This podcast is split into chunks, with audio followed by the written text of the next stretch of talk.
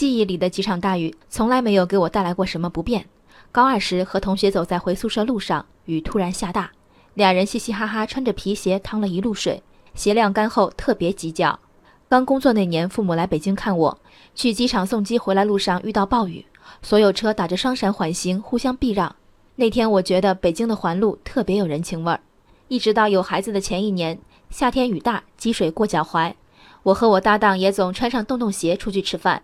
为了一口好吃的，水脏在所不计。在我看来，涉水不无乐趣，但显然有贵州六盘水师范学院的学生不这么想。前天经历一夜大雨的六盘水市城区多处内涝，当天六盘水市师范学院两名身着环卫背心的女工背着一男一女两名大学生趟过积水区的照片上网。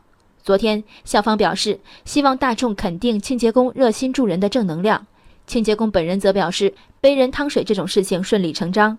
因为在他们眼里，那些站在台阶上的都是他们的孩子。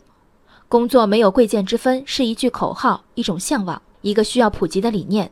但现实中真的没有吗？涉事保洁阿姨说，他们平时在主教学楼里搞清洁，跟学校里的孩子处的就像一家人一样。这话听得我心疼。这些快二十岁的学生们啊，保洁阿姨把你们当自己的孩子，你们把他们当妈了吗？从天而降的水塘，保洁阿姨，师范生。照片里背人的阿姨和被背的大学生都在欢快地笑。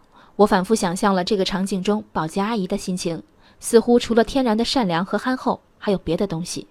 想想你每天在单位楼道里遇到的保洁阿姨，常年礼节性的点头和微笑背后，是你们彼此都知道的道不同，是假装不存在但从未消失的职业间的鸿沟。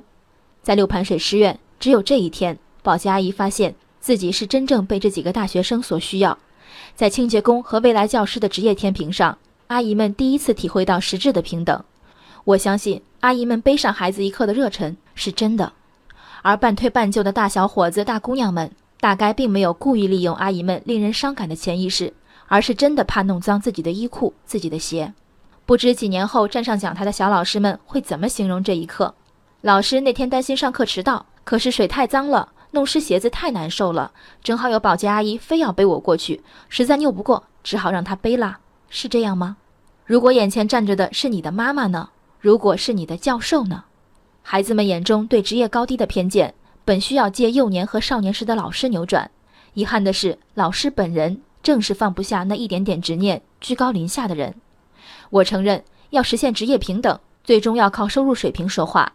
但在此之前，受教育程度较高者。尤其为人师表者，首先有践行这一理念的道德义务。这些年里，我常听到一种有优越感的担忧：985、211高校毕业的朋友吐槽，如今在家乡中小学、幼儿园任教的，都是当年班里成绩不怎么样，初中或高中毕业后就读本地师范院校的同学。这样的水平怎么教得好孩子？我从来不曾认可这样的说法。孩子们需要掌握的知识是有大纲、有范围的，经过系统训练的成年人当然有能力掌握。更何况，当年学得好和如今教得好是两码事儿。但今天我是真的感到担忧，仅仅因为不愿趟水浮在老人背上的年轻男女，社会怎么放心把白纸般的孩子交给你们教育？人生海海，见微知著。我是静文，下期静观见。